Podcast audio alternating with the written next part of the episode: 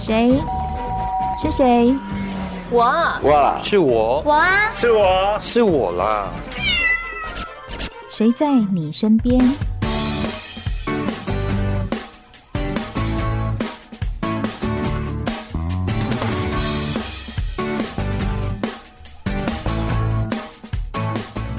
听众朋友您好，欢迎收听今天的节目，我是梦萍。我们经常说社会的险恶很多，陷阱很多，像是诈骗呐、毒品啊、网络霸凌这种事情，我们大人小心翼翼还可能会中招啊，何况是这种青少年啊呐、或孩子们。如果孩子遇上了怎么办？我想，身为父母的心里经常有这种担忧。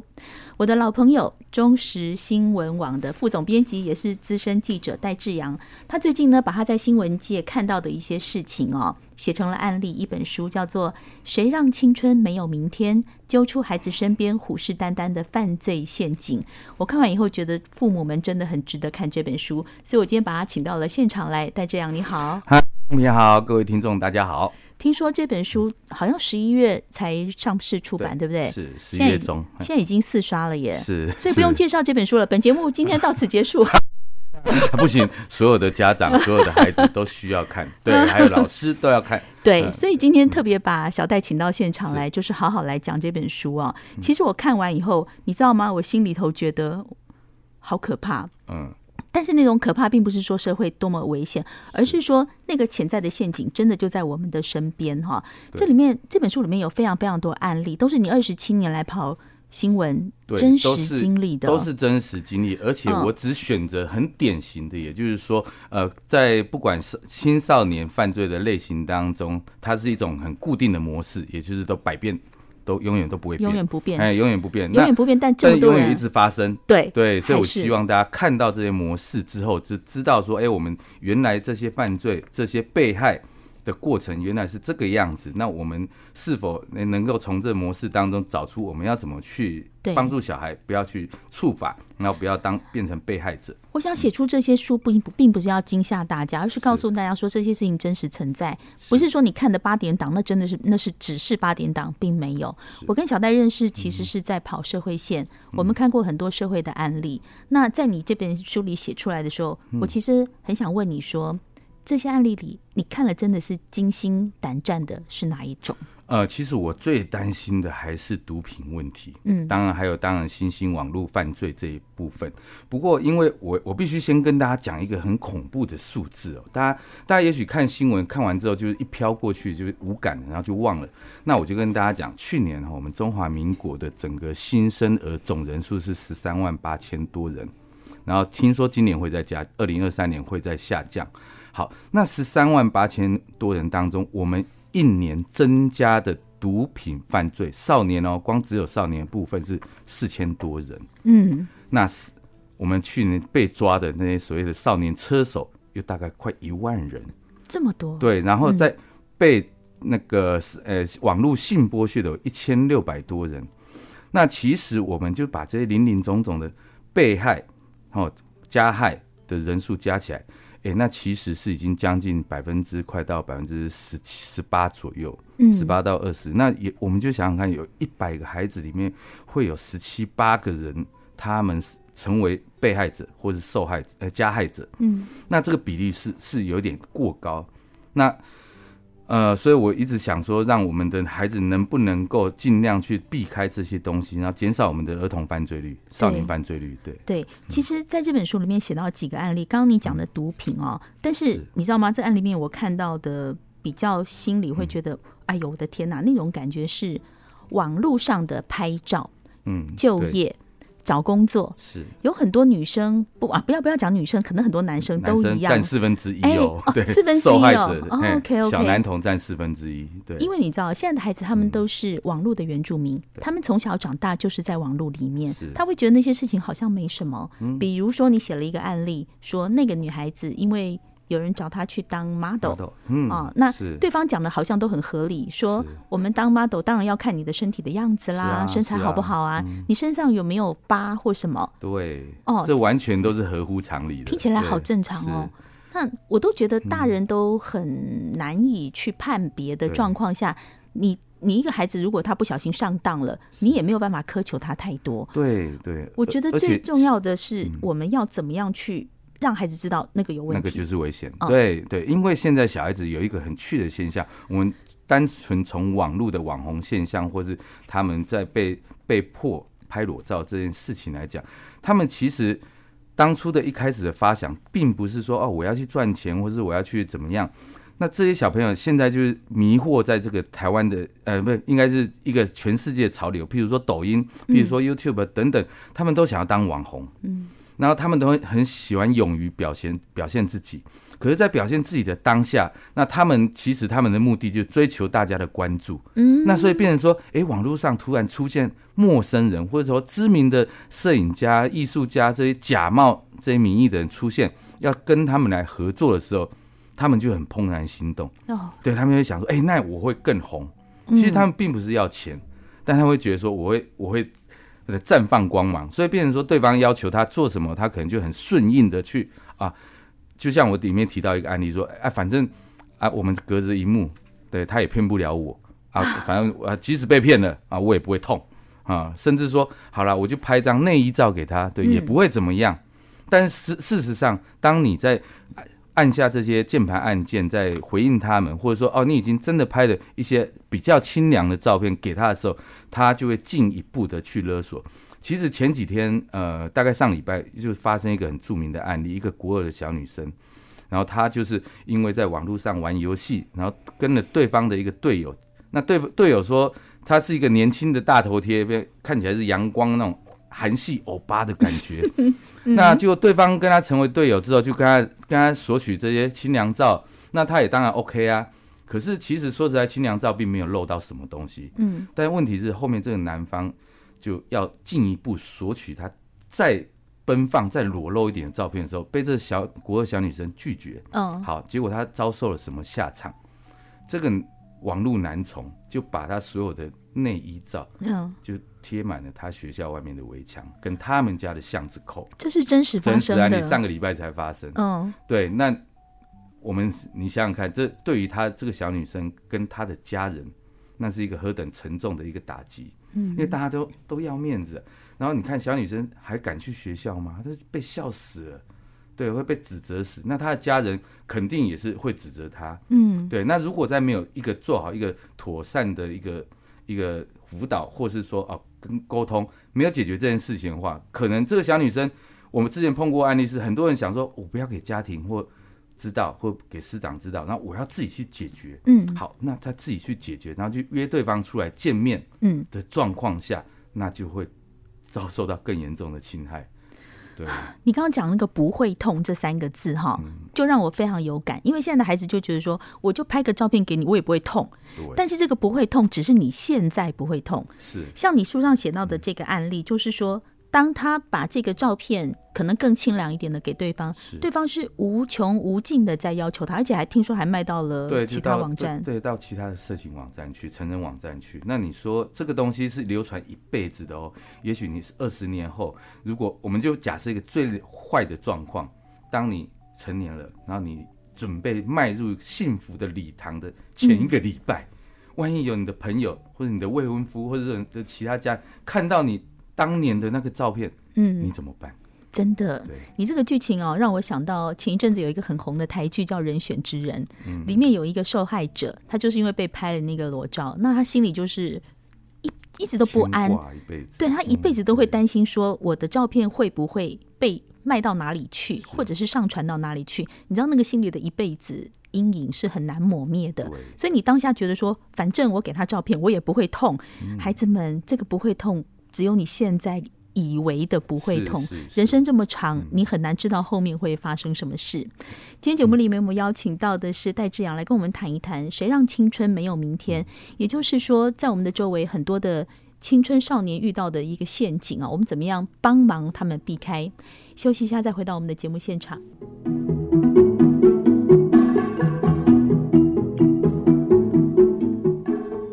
我们跟小戴谈了这么多青少年可能遇到的陷阱跟案例，我们不是要吓人家，我觉得最主要是希望大家看了这个书以后，能够去预防啊、对我觉得这才这才这是才是重我要们的要做的对嗯事情。我们先从家长讲起好了哈。我们分两个部分，一个家长怎么去嗯陪孩子过这一段期间，等一下我们再来谈谈，如果你遇到这件事怎么办？好，我们先从家长来讲。嗯其实我在常常跟家长谈的时候，我会发现说，家长都会有一个态度，就是说你不对，你不对，你这样子，我妈妈啊，我是爸爸，我做的事情，我走过的路比你知道的更多。是这种你跟方着式我，你听了我话，你听我的指导，你听我指示做就对了。但是我发对现这个常常会让孩子觉得，哦，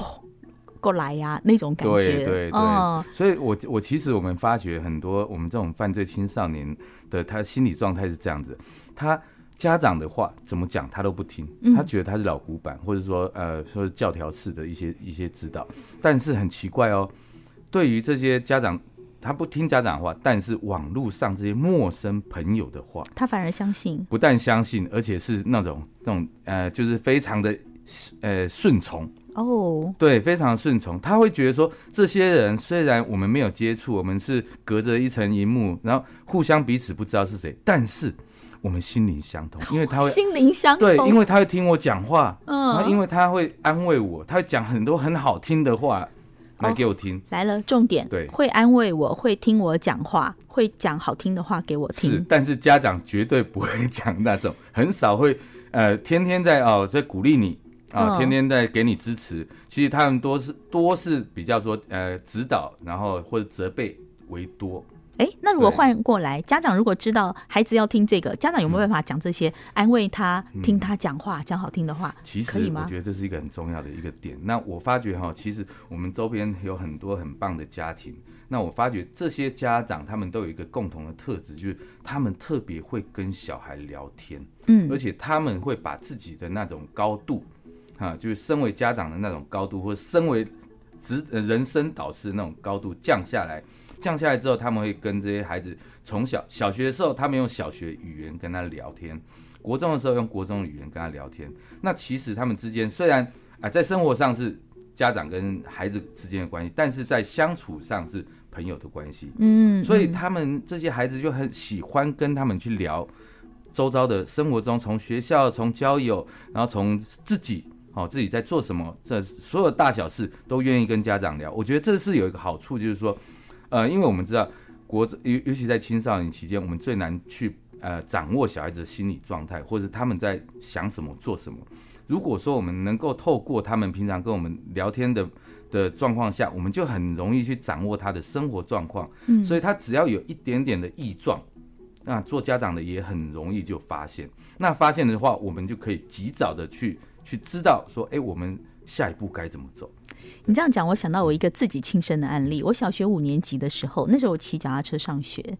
那我们家的关家庭关系很好，我们跟父母都会聊天。结果呢，我在小五骑脚踏车上学的时候，就有一个男的，就是常常会跟着我嗯骑，然后跟我聊天，也没有干嘛，他就是跟着我骑，我也没有觉得有什么，嗯，因为他也没有对我怎么样对，我就很自然的回家跟我讲，我说啊，有一个大哥哥最近都会骑着车跟我一起上嗯学聊天，是是你知道吗？那个当下我妈的脸色整个对变对了，会怕。嗯她整个变得那个，我吓是吓到她变脸。嗯她说她跟你讲什么？她有没有对你怎样？我说都没有啊。嗯然后你知道吗？她那个脸色是让我觉得这个事情有问题，嗯要不然我本来并不觉得有一个人对跟着我是有问题的。嗯嗯结果对隔对天，我妈就跟我说：“你骑脚踏车上学，我跟在你后面。对是先结果观察，没有，我跟你讲，我妈观察超保猛护的，嗯，半路把他拦下 来，说你要干嘛，就立刻抓着那个男人说你要干嘛是。这样这件事情让我有一个很深的感觉，是说我们孩子处在危险的环境的时候，我们并不知道，对，这个是没错妈妈的眼睛看出来嗯有看问出来题的对对。但如果我没有跟他讲，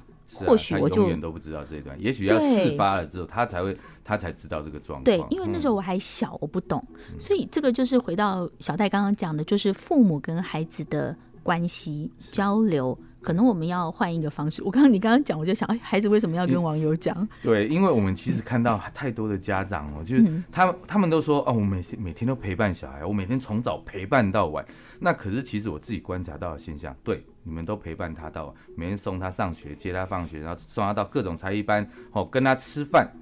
但是问题是，这个叫做陪，没有聊，你是不只是？对你只是陪在他旁边，然后你只是看他在干嘛，但你没有去跟他聊天，然后你你们其实还是两个不同的个体。哦对，我觉得这种是一点意义都没有的，一一点意义都没有嗯。嗯我宁愿说好，那你大家都去忙自己的事，可是你一天也花半个小时，不管在睡前，不管在吃饭的时候，至少跟他聊一下，知道说，哎，弟弟妹妹哈，你们今天在学校啊有没有什么有趣的事，或者说遇到什么困难事啊，听讲给爸爸妈妈听啊，我嗯们也许可以可以跟你一起来共同解决。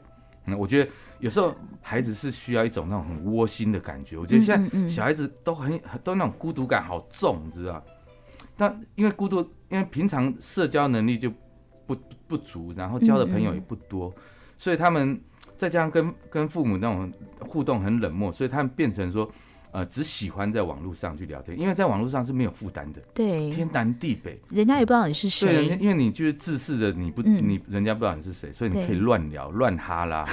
对，就把我们内讲难心最听深层想说的都说对，出然后来。你不敢跟父母讲的，不敢跟同才朋友讲的，我们就讲说嘴炮，啊，他们就是很喜欢在网络上打嘴炮。好，打嘴炮的结果就是，哎，大家心灵就开始越来越他就觉得那个是我的心灵伙伴那呐是我，的因为我对不可能跟我妈打嘴炮啊，对，不就是我对哎的？妈吉，嗯，然后他们就很容易就这样嗯子陷入人家的陷阱。嗯所以就变成说，父母其实你不要对于小孩子做的一些事情，你觉得大惊小怪。嗯打手游没有什么啦，人家现在常常打，你越是阻嗯止他，你越不知道他在干嘛。是是，对但而且是嗯而且打手游就是一个很重要一点，就是他们这些手游都是有队友的，现在几乎啊所有的、对对手游都要组队参加，这些队友就是他们真的生活中最重要的人物。对啊我们发现很多网络帮派，我书中有提到，这些网络帮派他们怎么去吸收这些青少年，嗯，就是透过手游。对。所以如果家长你看小孩在打手游，你也不要禁止他，你就嗯看他跟对方说什么话。是，我觉得这件事情是挺对重这要的。最重要。对然后而且你要知道对方真啊的，是对谁，，看他是嗯谁嘛，要讲什么话嘛，嗯然后你就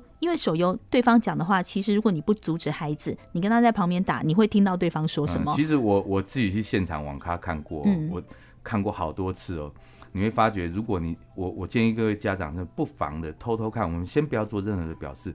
你会发觉上面哦，你的孩子跟你的现实生活中的孩子是不一样的，因为真的是我们我只能讲一个最简单的现象，叫做脏话满天飞。对呀、对呀、嗯对所以你也不要大惊小怪是。嗯我觉得你越大惊小怪，孩子离你越远。那但是这本书里面提到很多的案例哦，其实我还有另外一个觉得深刻的，就是这些犯不小心被当做诈骗车手，或他的存折被别人拿去当做一个诈骗共犯的时候，嗯其实这些二十几岁的孩子，他们无助，嗯不知道怎么办。是当这些孩子遇到这样的状况的话，怎么办呢？呃，其实我我我写完这一本书的时候，发生了两件，这就一个小事情。对，第一个是我身边两个朋友，一个是他看了我这一本书的第一章之后，他才看到第一章，他就打电话打给电我话，给你了，然后他说，因为他看完第一章之后，他就觉得他女儿天天挂在网络上，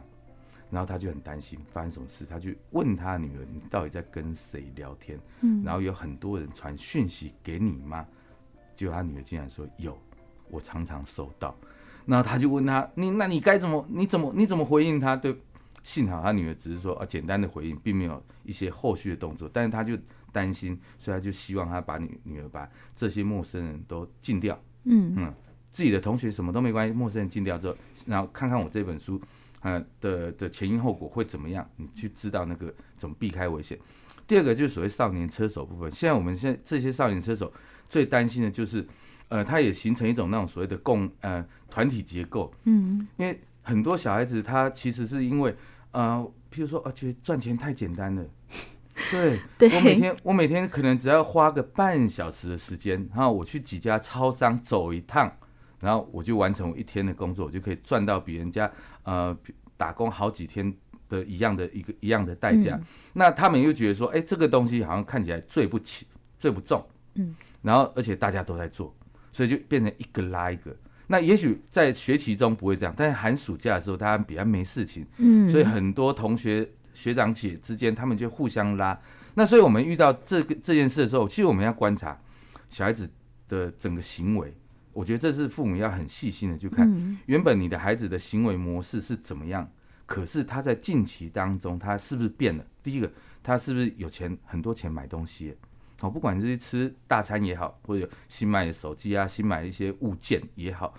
然后第二个，他的生活作息有没有改变？嗯。啊，然后第三个，他的讲话的语气有没有改变？以前也许只是说，哎，我们知道青少年叛逆期，他跟你顶一讲一两句，好啦好啦，你啊你不要讲那么多，也许他是这样子讲，但是后面他开始语气变严厉了，然后开始有一些可能不脏适话当出的话现，出来了，对对对对，这个时候你就要知道，哎、他的心理状态跟行为都改变有了点哦，改嗯变了。那生活也改变了，然后哎、哪来不知名的钱也多了，这时候你就要开始去探嗯查他到底在做什么事情。是对嗯，那特别是有些孩子他是不小心落入这个陷阱的哈，就像我刚刚讲，存折不小心提提供给别人，嗯像这样孩子，可能他平常跟父母的互动没有那么紧密，是那他怎么办呢？他要勇敢的跟父母讲吗？还是他要怎么样去寻求协助？对，我觉得这是一个重点。嗯，我们发现所有越陷越深的小孩有一个共同的特质，他们就是说不敢讲，哎，对他们都不敢讲，不敢跟父母不敢讲跟父母讲，不敢跟老师讲，也不甚至跟同学也不敢讲。然后他们都会觉得说我我自己大了，然后我不要给大家添麻烦，嗯或者说讲出去之后丢丢脸。然后他们就会选择去自己去私底下瞧，哦嗯，越像我们瞧越碰糟糕。，对，越瞧越糟糕。我遇我的们案子也是越瞧越糟，啊真的，这对这，像我觉得被瞧，呃，私底下去瞧，最后会获得的一个结果就是一直不断的被加重威胁，对，反而你无法去脱离这陷阱。所以，我们不要不相信父母，嗯相信即使你在，毕竟都都你们都是孩子的爸妈生的，有什么事再怎么样都是先跟父母跟警察求救。嗯，我觉得真的不要去担心这些事情，或大者家都会当你的一道墙。对，或者嗯找你信赖的大人、阿姨呀、对叔对任叔何啊人，大人都可以对，信大赖的人。大人去讲。嗯我觉得小戴刚刚讲到一个很大的重点是，这些二十岁的孩子都觉得我够大了，这些事情我够懂了。嗯对但是或许你没有想到，那后面有一大串的陷阱是你不知道的。是嗯社会真的是有很多的洞，那我们大人的责任就是把这个洞告诉你，然后对请你不要